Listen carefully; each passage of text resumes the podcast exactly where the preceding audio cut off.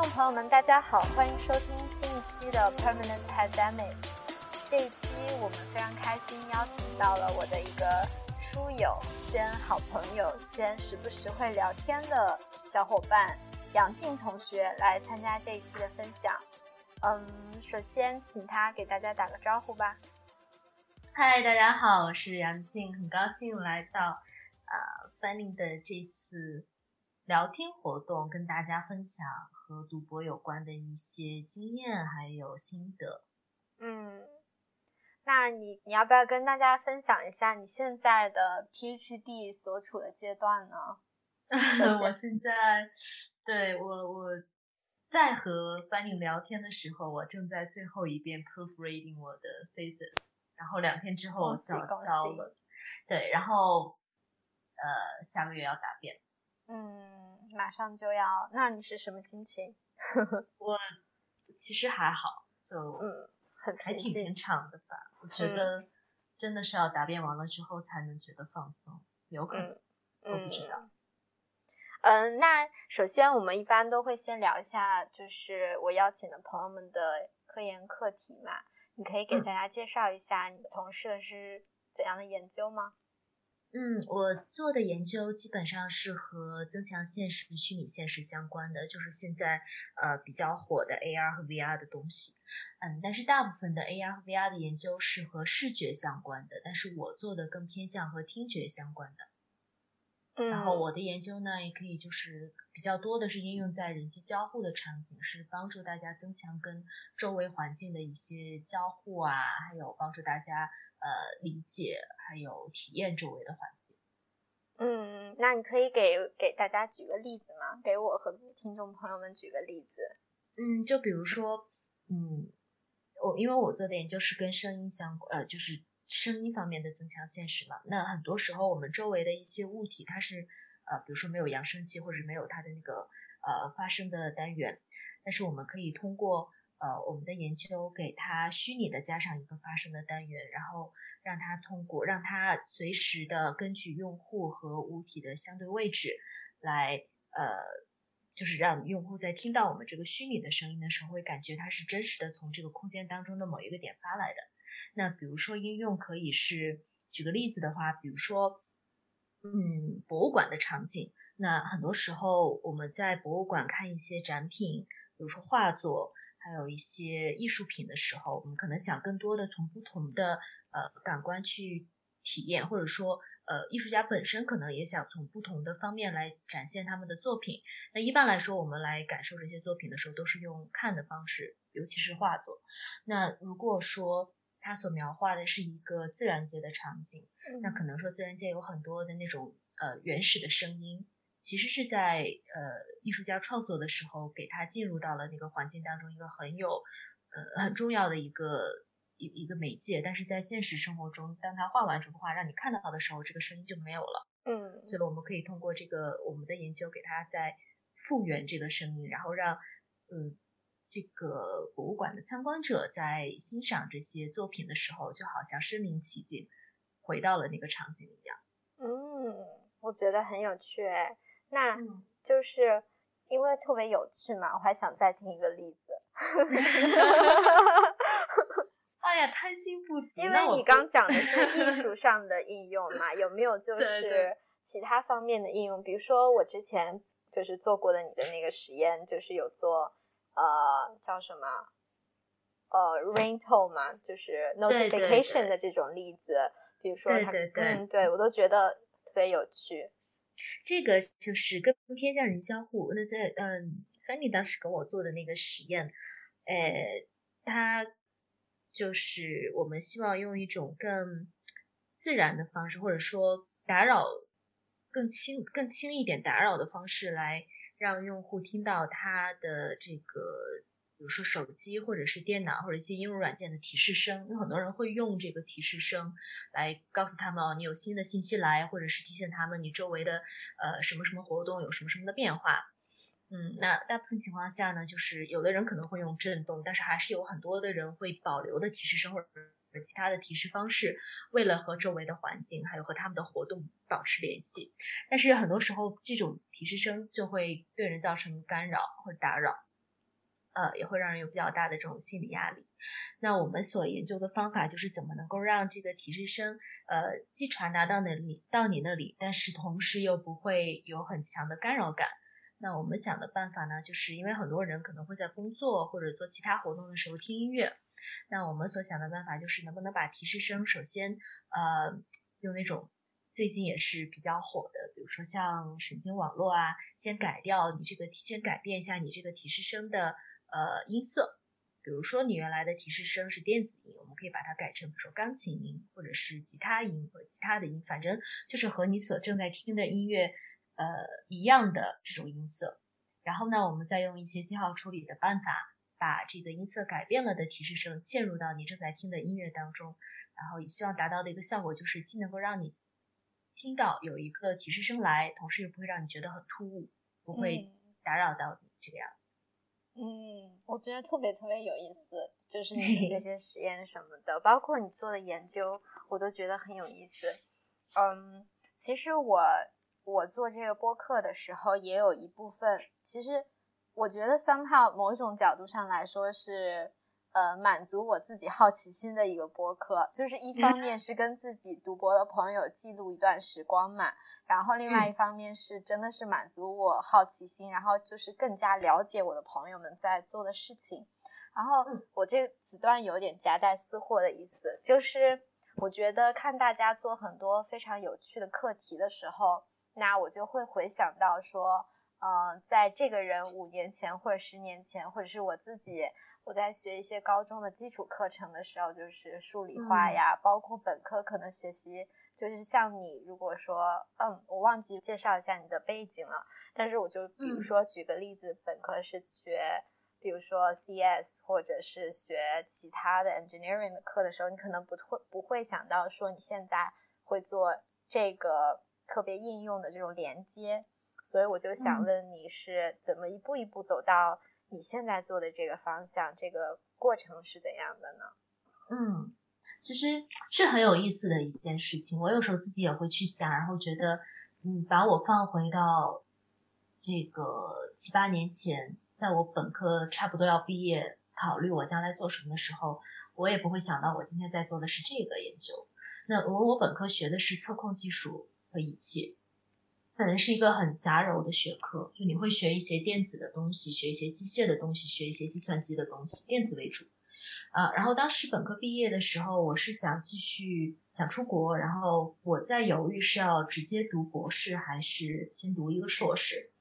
嗯，那后来考虑了很久，觉得应该还是先读一个硕士比较好，因为我觉得我那个时候对自己还没有一个很明确的呃读博的规划。我好像。有点喜欢研究，但是我对真正的长时间的科研生活是不了解的，所以我想我应该先读一个硕士，然后循序渐进的体验一下，如果长时间的做研究，或者是相对长时间的比比本科生相对长时间的多做一点研究是个什么样的感觉，呃，也是找机会更多的拓管一下、拓宽一下自己对呃不同的科研课题的理解吧。所以我决定先读一个硕士。那我硕士也是在这边，在欧洲这边读，呃，读的专业是电子工程与信息技术。嗯，就是和原来本科的相比，呃，电子工程还基本上是跟原来的比较类似，然后多了一部分信息技术，就更偏向 CS 一点。然后在读硕士的过程当中，也是自己比较积极的去找一些研究的项目，包括我们自己的学制也要求要做两个呃学期的。project 还有最后做一个硕士的 project，嗯，然后像是这样的话，就是做了至少有三个 project 吧，不去一些课程里的一些 project 的话，是这样就已经做了三个了。然后也是在这个过程当中，慢慢的发现了自己对一些呃对很好几个方向的兴趣。然后最后找博士的课题的时候，其实也不是只针对比如说 HCI 或者 AR 找，也是找了两三个不太一样的课题吧。然后最后。也是综合考虑了很多因素，决定想做现在这个方向，然后才慢慢的呃到今天的。嗯，那其实包括我刚开始读博的时候，我们组的风格是，它不是说一开始是通过一个方定下面的课题，一个具体的课题把你招进来，它是把你招进来之后，你有一个很大的方向，然后在这个大的方向下面，你具体想做什么，呃，是有比如说半年或一年时间来探索的。我们这个的自由度是很大的，所以那一年也是，嗯，也是考虑过很多，也是试过很多一些小的东西，然后这才一步一步慢慢的确定了。大概一年之后，读博一年左右的时候，是完整的确定下来自己想做的这个课题，然后才一步一步到现在。嗯。我觉得，嗯，有一部分是一很有共鸣的地方，就是总结来说，就是一个探索的过程。那如果是对于听众，其他的听众来说，你有什么关于就是他自己在思考到底应不应该读博这件事情上，有一些什么样的建议和想法吗？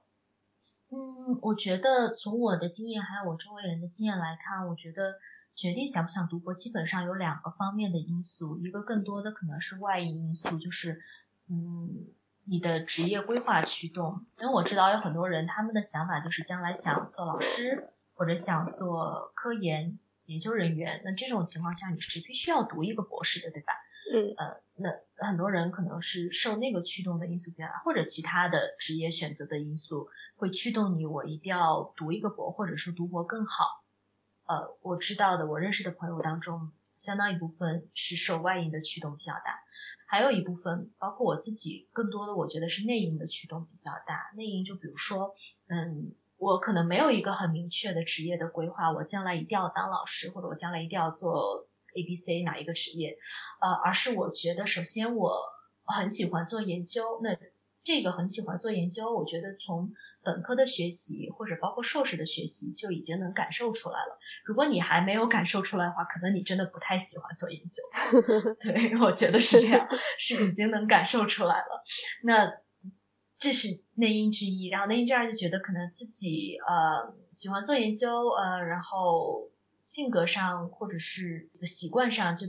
比较有好奇心，喜欢去呃搞明白事情为什么。然后也比较坐得住去钻研一些可能看上去，呃，别人看来好像觉得这有什么好研究的呢？但是你就觉得把它弄明白、深入下去很有意思。如果说我觉得是这样的性格，然后这个就可能从内因的方面来讲，你会比较的适合搞研究。呃，我我觉得从我所观察到的，一般是这两种因素吧。那如果说一个人他既有内因的推动，内因又合适，外因又推动他的话，那可能读博就是最合适的。嗯，我觉得说的很好。那那我们我们可以就这个话题继续聊，就是说读博这个过程中吧，因为呃我们之前聊的时候，嗯。把杨静同学自带了一个话题，他想要聊一聊，说那在我们读博过程中如何找到自己的时区和这个节奏感。那我觉得就是我们之前跟其他的两位前两期的小伙伴们也聊过，就是大家在读博时期，在不同阶段肯定都会有不同的挑战，当然和机遇，然后也有一些高光和低谷的时刻。那每个人可能都会有自己的工作节奏。所以我想想想问问你在讨论就是 propose 这个问题的时候，有些什么样的想法想和我们大家探讨的呢？嗯，其实我当时想到这个问题，因为呃，范妮当时跟我说，嗯，有没有觉得有什么嗯特别的感觉，跟读博的，就是跟读博相关的特别的呃。小 tip 可能是大家想不太到的，我们想跟大家分享。我觉得这个是我刚开始读博的时候感受最深的一个问题，就是关于找到自己时区和节奏的问题。因为当你进到一个组里面，你会发现，真的每一个人，首先他们的生活背景可能就不一样，尤其是在呃国外西方的环境下，可能一个组里面读博的人年龄很参差，然后可能有的人已经结婚了，有的人有孩子。那有的人非常的年轻，没什么别的事儿，就是就是工作，嗯，但是就说这种情况下，每一个人对于时间的安排，啊，还有对自己生活的规划，你将来的职业规划都是很不一样的。那这个时候就你没有什么必要和别人去比，那你要比更多的是从别人那里学到一些工作上的经验，而不是说别人怎么去。这个管理怎么怎么去规划他的这个呃发 paper 的时间什么的，这个你是没有办法做一个横向的比较的。然后我也见过有的人，他，呃，比如说可能读博的前两年真的就没有什么成果出来，但是到了第三年咣咣咣的发文章，甚至有的人就是第四年咣咣咣的发了文章，然后就毕业了。也有的人他是前期第一二年的时候发了一点文章，好像进度还不错，但是到了第三年突然卡住了，呃真的什么样的情况都有。嗯，所以在这种时候，我觉得就是。嗯，更重要的是怎么去关注到你所你所做的事情上。你如果正在做某一个课题，你卡住了，怎么样能够卡解决掉你现在正在卡住的问题？怎么往前推进？呃，不要过多的慌张，去想，哎呀，呃，我好像已经半年没有发文章了，我要怎么办？呃，哎呀，我这个东西卡在这儿了，我可能，嗯，就是哪一个 deadline 又赶不上了，我应该怎么办？呃，我觉得更多的时候。不妨就是把注意力就集中在你正在做的这个研究，做在这个事上解决事情，然后不要去想太多的别的东西。那说就这个话题啊，我自己在读博的感受是有点知易行难吧，就是有的时候你在面对，比如说我会确我会觉得，嗯，确实我有自己的节奏。当然，你刚刚讲的那些客观的现实肯定是存在的，大家的。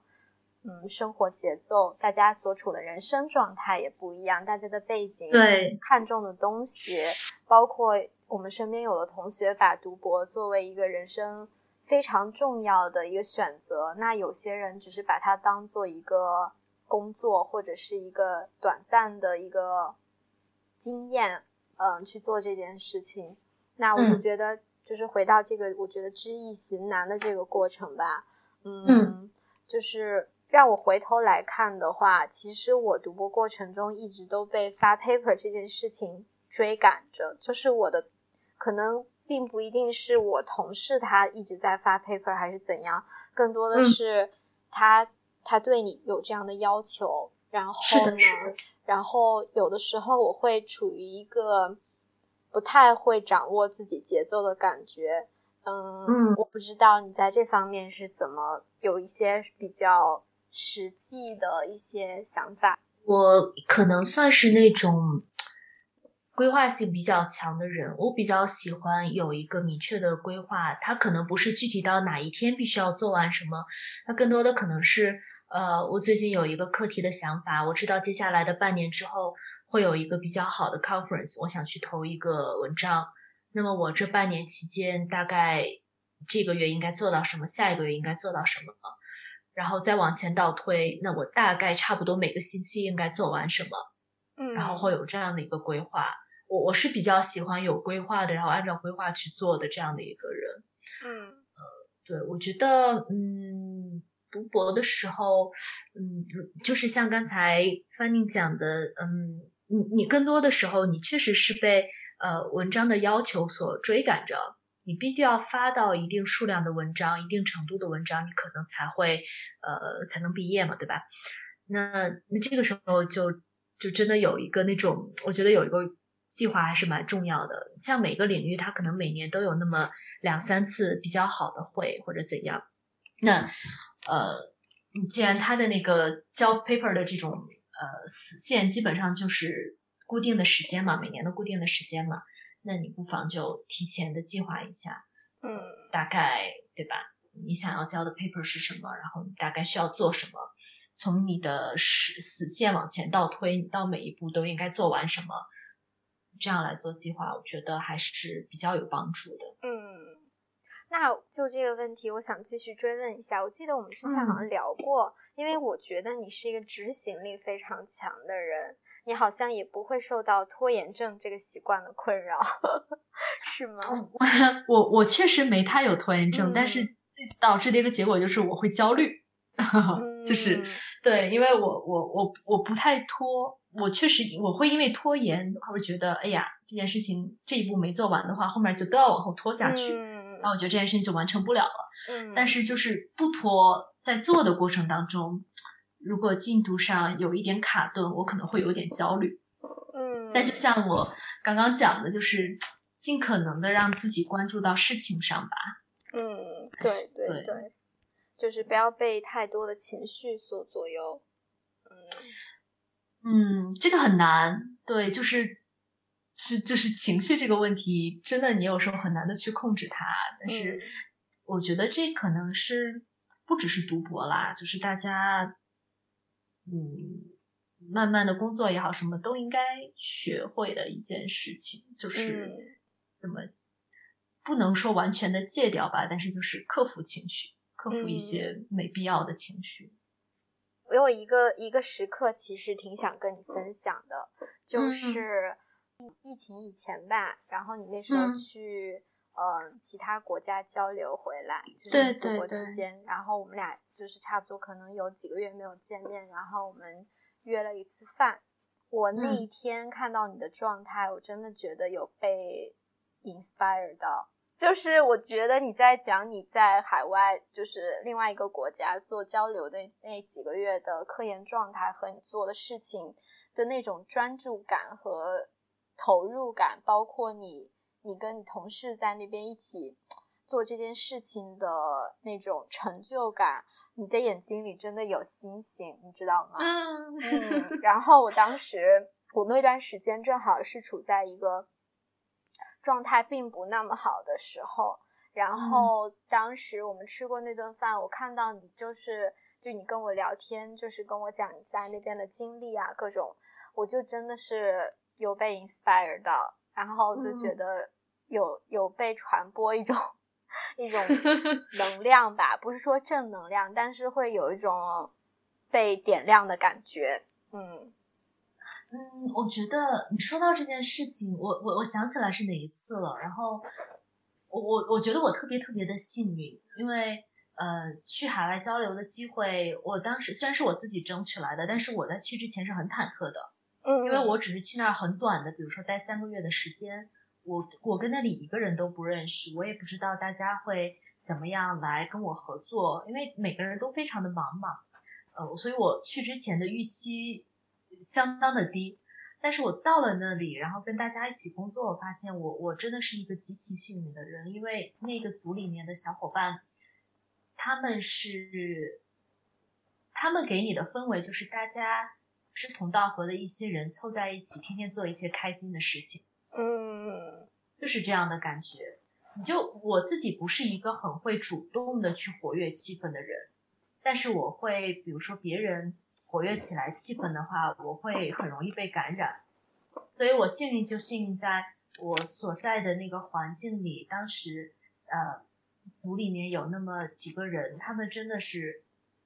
他们真的像小太阳一样，就天天让这个组里的气氛特别的好，而正好我又很幸运的就是我正好就是跟那几个人合作最多，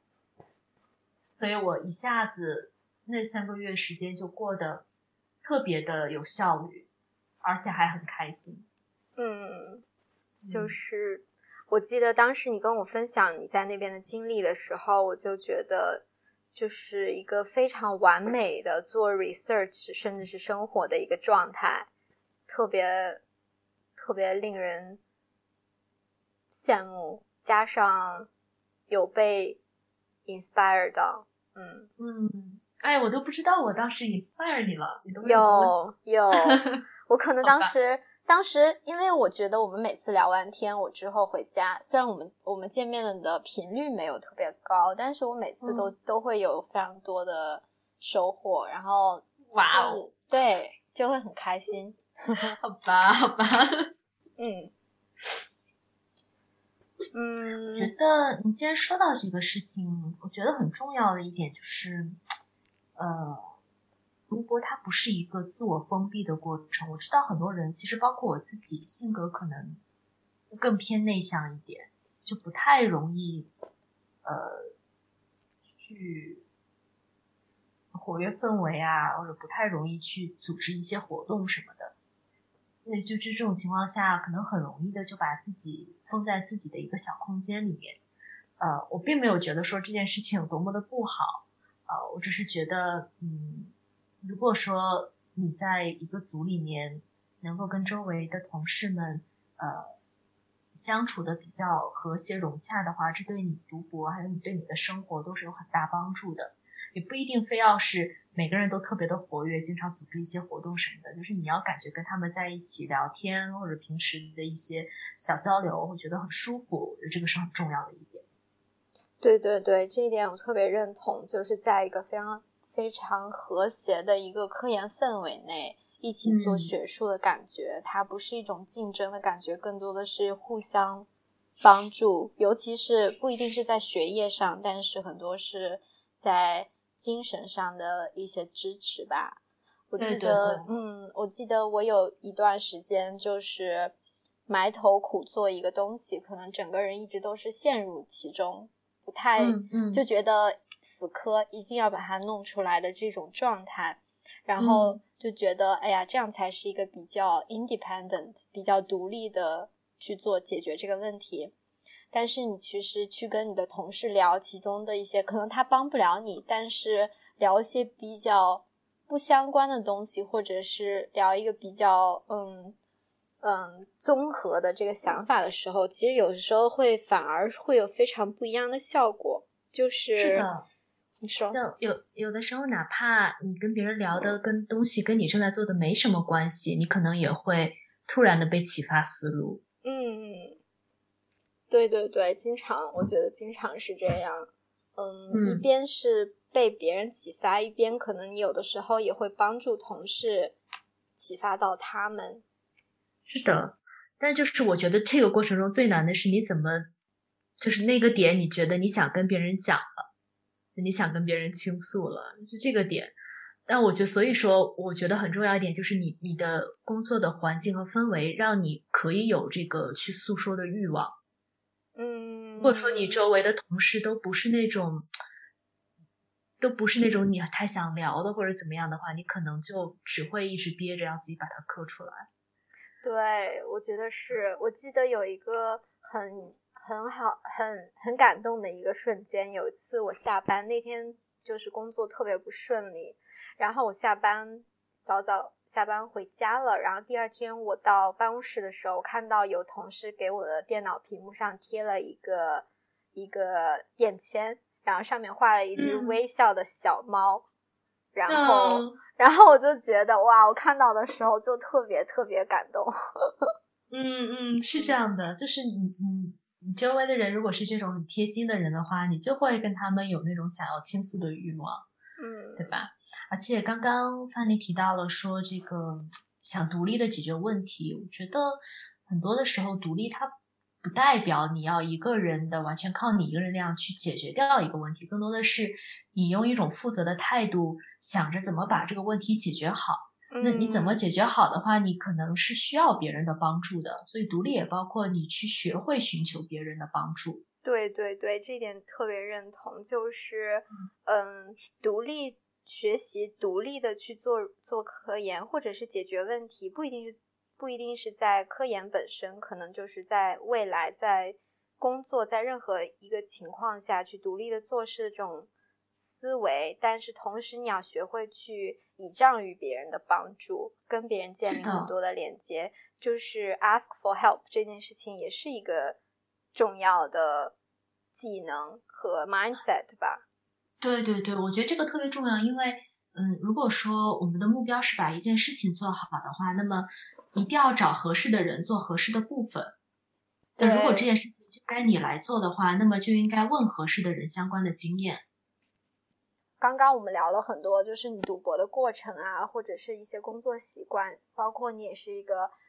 执行力很强，然后加上会做很好规划的人。那如果重新来看你的 PhD 经历，有什么事情如果可以重新再做的话，你会用不一样的方法去做吗？嗯，其实我觉得我前一年半的时间并不是抓得很紧。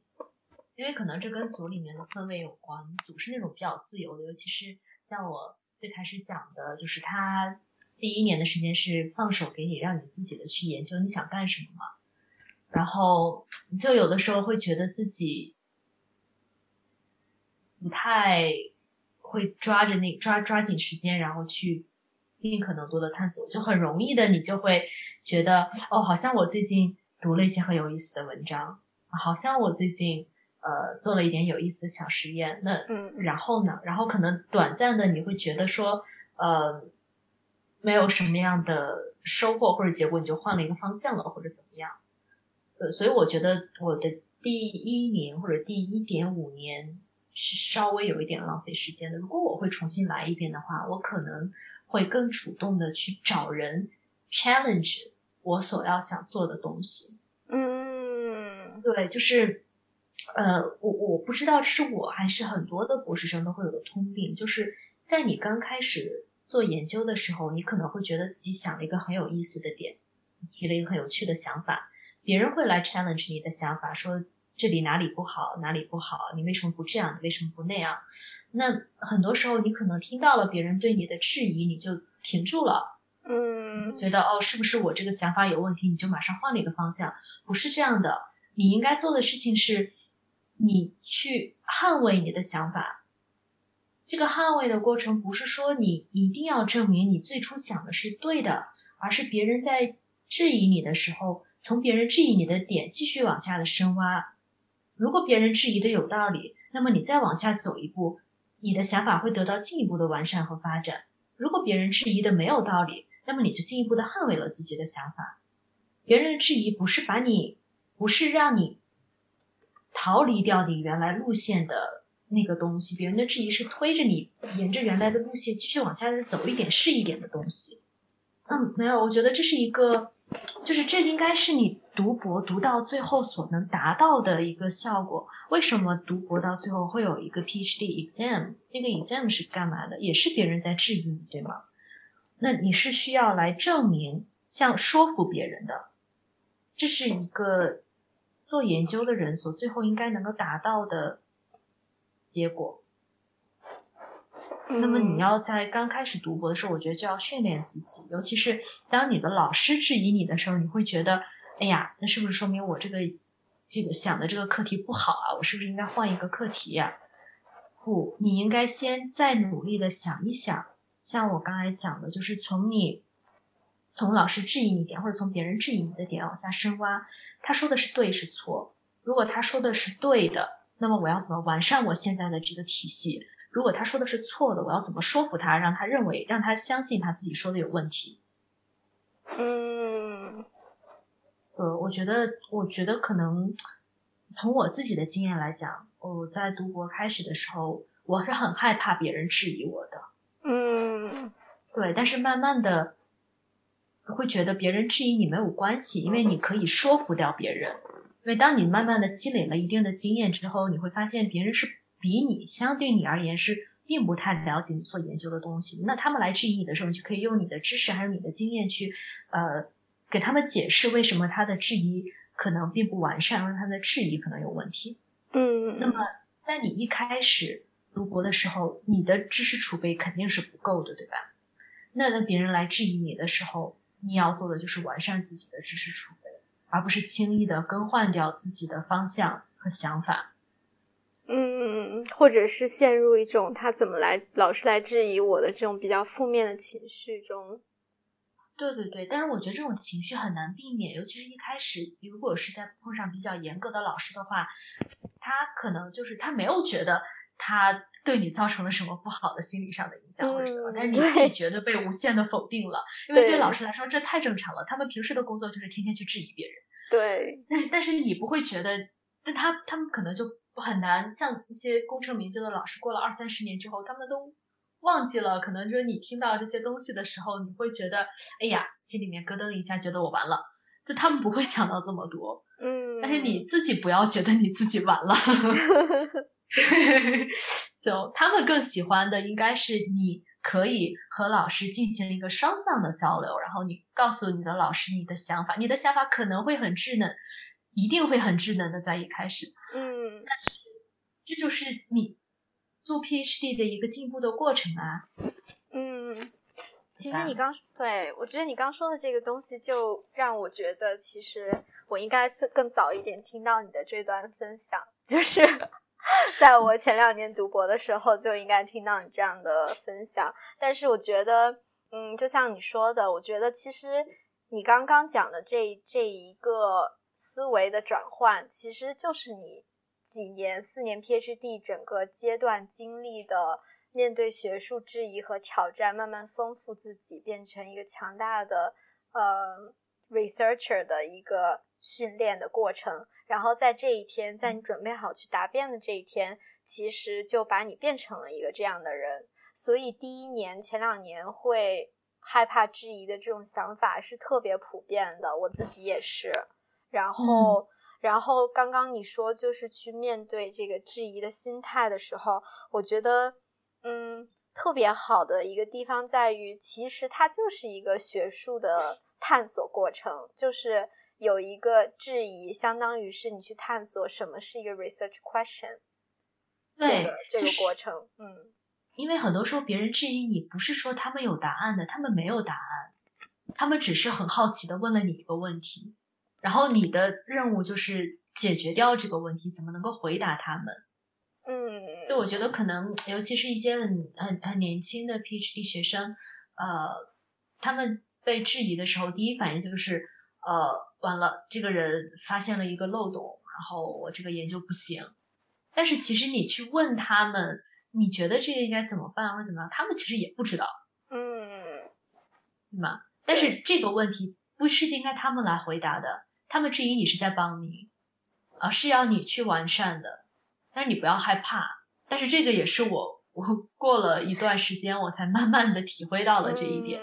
那我觉得，在我读博的第一年，如果有人跟我这么讲的话，我可能不会那么害怕，但是我还是会很茫然，因为在刚开始的时候，有很多的东西你不知道，或者你没有那么驾轻就熟，你不知道你要怎么去，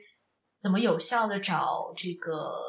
paper 啊，你不知道跟别人开始这种学术探讨的时候要从什么问题开始啊？就你还没有那种呃直觉模式，嗯，对你还没有那种直觉和思维模式，所以这这也是一个学习的过程嘛，对吧？嗯，但是我觉得，嗯，很重要就是大家要，就是大家能明白说这件事情，说被质疑这件事情，还有你要在这种。艰难中渐进的过程是再正常不过的过程。嗯，然后就你刚刚说的，一开始 害怕质疑的这个地方，我觉得就是一个特别明显的感觉，就是我一开始读 paper 的时候，可能读不太懂一篇 paper 的时候，我就会觉得天呐，这个人好厉害。然后，然后 到最后。阶段，你在读类似的 paper 的时候，你能读懂他的背景，能读懂他真正在做什么，能读懂他在回答的问题的时候，你就可以质疑他了，就是完全是一个不一样的感受。嗯。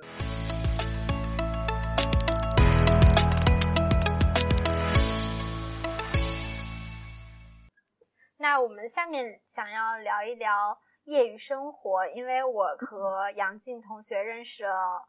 挺久了，然后对作为两个不爱 party 的人，在一个非常偶然的机会认识，然后我知道在一个 party 上认识，对，在在一个算是 party 吧，算 在一个 party 认识，然后明明明明也没有说几句话，就突然建立了特别好的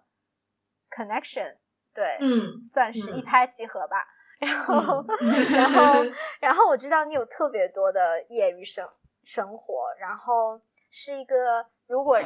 其实很多人说我是一个很很很喜欢自娱自乐的人，但是我 觉得你比我更会自娱自乐。然后，对，然后那我们请你给大家介绍一下你的业余生活吧。嗯，那听上去好像我不学无术一样。不会，你又学你又学又术，好吗？嗯，哎呀，没有，我我其实，嗯，我我是觉得，嗯。在读博或者工作的时候，有一点业余爱好是对你的思维有好处的。不要老陷入一个问题。其实我我觉得我自己花在本职研究上的时间挺多的，然后我的业余的生活随着 PhD 年限的增长，其实是被压缩的很明显。对，但是嗯，就有几个爱好吧。然后我自己。我我首先我跟翻译认识是因为就是有那个一拍即合的 那种可能性，是因为我们两个都特别爱读书，然后就会而且有读书的一些书上的品味还很相似，然后可以分享。然后呃，我自己话，因为现在疫情基本不去学校了，以前还经常去学校的时候，每周都会去琴房。对我，我我吹长笛，然后就每周至少会去一次吧，几个小时的时间。嗯，有的时候心情好，可能会多去一次这样子。呃，然后我我其实挺喜欢做饭的。我觉得这是个特别特别放松的事情，做饭啊，或者是烘焙啊，这是个特别放松的事情。对，然后嗯，或者说我比如说有时候运动啊，健身，嗯，以前也是经常去学校的时候呢，就我会早晨去健身房。嗯，我也觉得兴趣爱好确实是，嗯，平行时空里的另一个自己吧，可以放空，可以去做一些别的事情，确实会被读博压缩的很严重。因为，因为我之前形容过读博的感觉，就像是有有有一个，就是读博这件事情，或者是你的 research topic，它好像是你的背景音一样，它时刻，对对对，是你在工作的时候，但它时刻是在你的脑子里的，是的，这根弦 是很少会被放下来的。对，就是有的时候你甚至觉得，在你课题很紧张的时候，你还去去趟琴房，或者你还去。晚上睡觉前还要读半个小时的书，你就会觉得完了，你浪费时间了。我有时候会有这种想法，嗯，但是我我我就觉得，哎呀，有时候也会想，就是可能这样是好的。然后你觉得让你的情绪得到一定的放松，让你的思维呃更活跃一点吧。嗯，我觉得这个很重要。还有一个因原因是，呃，就。如果说你读博真的不顺利，你没有另一个可以释放的渠道的话，会对你的精神压力，会对你精神造成很大的压力。所以，业余爱好也是一个你释放你的一个情绪的一个出口。对，没错。对，嗯，我觉得我可能精力上没有你这么强，然后，所以我就我读书的时候。不太会有愧疚心，但是 就是比如说我晚上读书的时候不太会有愧疚心，但是比如说我在最后两年就非常的忙嘛，然后那个时候可能就是周末会减少一些休息啊或者出去玩的时间，就会周末会开始工作什么的。但是我觉得课业余生活是一定要拥有的。就哪怕你现在没有一个爱好，我觉得也应该培养一个爱好。是的，是的，是的。哦，我有一个一个还挺有意思的分享。我觉得以前我觉得很多人对对 PhD 有一种奇奇怪怪的想法，就会觉得他们活在自己的精神世界里。然后呢，我就会觉得，哎，你们这些人干嘛呀？你们为什么会要戴着 有色眼镜去看 PhD？然后直到我自己在学术比较 intense 的一个阶段，然后我就那几天就是时时刻刻都在想着工作上的事情，嗯，以至于我就发现我那段时间就会变得不太愿意与人交流，然后不太愿意，呃，比如说我们的同事，嗯，我们那时候比如说有些刚刚博一博二的同事，然后我们每天都会有固定的一起喝咖啡的。时间嘛，就是去去咖 coffee break，其实是很短的，十五分钟左右。那个也是我以前完全不会有愧疚心，就是觉得很好啊，就特别特别开心的跟同事去，甚至可能上午的时候累了，会跟同事一起去健身房运动，然后再回来上班。但那段时间我就会拒绝这种同事的邀约，我就会说，嗯，我先不去了。但是自己在一个原地打转。很久可能效果并不是很好，嗯嗯，还不如去休息一下，跟大家一起去玩一下，然后再回来之后带着一个比较清爽的一个头脑重新投入这个工作。我觉得读博最可怕的一种状态，我所以我觉得读博很可怕的一个习惯是又没有工作好，又没有休息好，就是你把这两个东西没有区分开来之后，那你一天二十四个小时是非常累的。但是你的成果越不好，你就越想越想多工作，然后你就越没有得到休息，这是一个非常可怕的一个黑洞。嗯，对对对。但其实我觉得每个人都会有这样的时候，就你越不出成果，越觉得不应该干别的，就越憋在那个地方。我觉得每个人都会有过这样的时候，或者即将有这样的时候。然后我觉得，呃，我觉得，嗯，正常吧，就反正到了一个临界点的时候，你就自然而然的就出来了。嗯，这就是为什么有一帮很和谐的同事是多么的重要，他们能够对捕捉到你的这种闭塞的这种信息素，然后他们会他们会来拯救你。对，好的，那我们要不就聊一下我们最后一个话题吧，就是我们的嘉宾必备，可以给嗯还没有读博或者想要读博或者正在读博的人推荐一两个小的 tips 吧。嗯，我有两个 tips 吧，挺想跟大家分享的。第一个是，我觉得如果你选择了读博这条路，如果你觉得你读博，并不只是为了某一个很具体的目标，你是真的喜欢做研究的话，那么你就要尽快的适应这个角色的转变，让自己成为一个独立的研究人。我觉得刚才我们跟我们聊的过程中提到了所谓独立是什么意思，就是它不是说什么事情都是你可以自己解决的，是你学会对你的研究负责任，然后找最合适的人，用最合适的技能去最好的解决一项研究，推动一项研究。呃我觉得要适应自己是独立研究，不要像读硕士或者本科的时候那样去依赖你的老师，或者说直接带你的人给你一些很直接的 input。嗯，你要自己去找寻这样的 input。我觉得这个跟整个组里的氛围呃关系还挺大的。像我是因为我们组它比较的放养嘛，嗯，那就被动的、主动的就慢慢的习得了这样的技能。但我也知道有的组是属于那种老师会比较的 push，管的会比较多。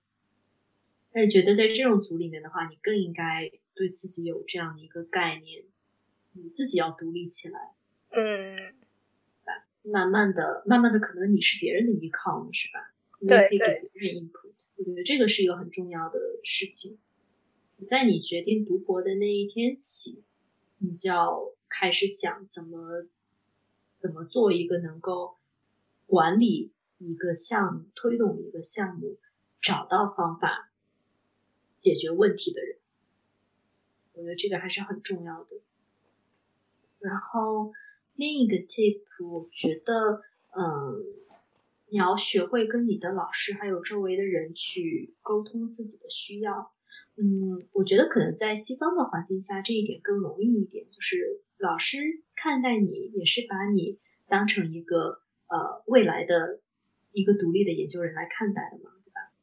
嗯可能在有的这个学习环境下，可能你更多的是听从你老师的意思。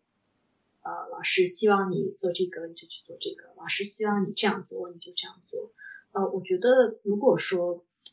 不是这个环境使然啊，就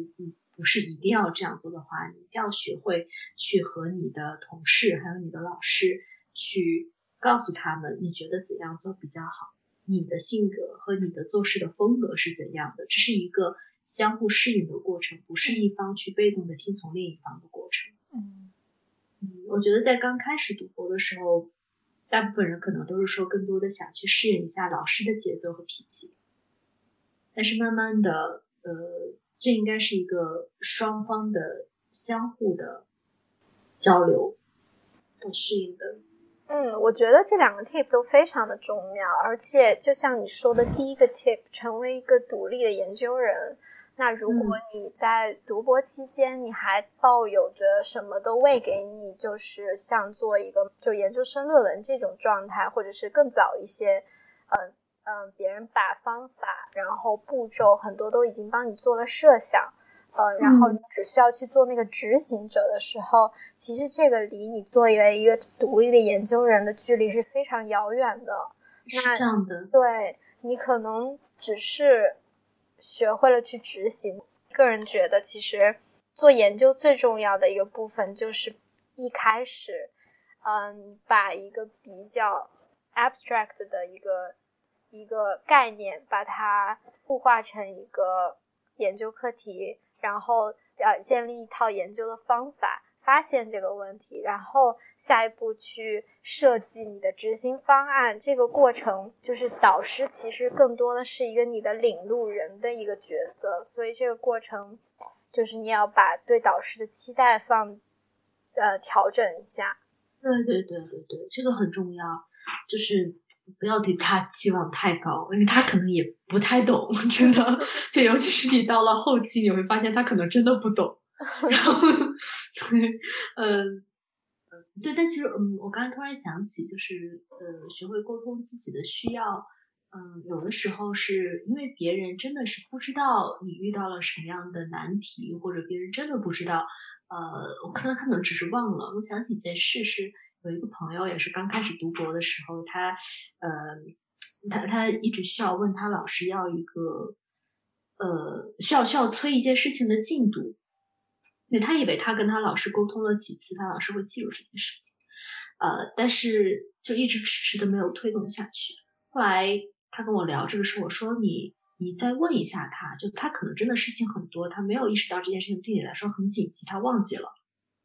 然后后来他就去跟老师沟通这件事情，发现真的是像我说的那样，老师真的只是觉得这件事情对他来说没有那么的重要，他只是忘记了。嗯，所以就是这种时候，我觉得这是。应该要避免的，就是他首先会很内耗你的这个精神，你会焦虑啊，为什么这件事情还没有解决？然后再一个就是你你没有必要去焦虑这样的事情，因为你只是需要跟那个人强调说这件事情为什么对你来说很重要，你需要在什么时候，你希望在什么时候怎样解决？嗯，所以我觉得更多的这种沟通的需要是。呃，事情方面的吧，对，事情方面你要跟别人讲明白，嗯，什么事情你希望怎样去做，为什么？我觉得说的非常好，就是呃，而且很重要的是有一点，就是你要知道你的你的课题对你来说是最重要的事，但他对你的导师来说，只是他很多事情中间一个很小的一部分。是的，是的。嗯，好的，我们非常非常感谢杨静同学今天来分享他的一些心得体会。我觉得作为一个 这个节目的 主持人和策划 人，我非常希望我自己能早一点听到这一期播客。如果我在读博的时候，就是我觉得很多的想法和方式方法，包括我觉得最最重要的是一个思维模式吧。就是去思考自己跟这个博士课题啊，博士这件事情的关系和自己想成为一个怎样的人。我觉得你都是一个在这一路上有特别多思考的人，嗯，包括嗯跟导师的沟通、跟同事关系的建立，嗯，觉得大家都是在艰难中渐进的过程。嗯，我也是很幸运，非常非常幸运，就是。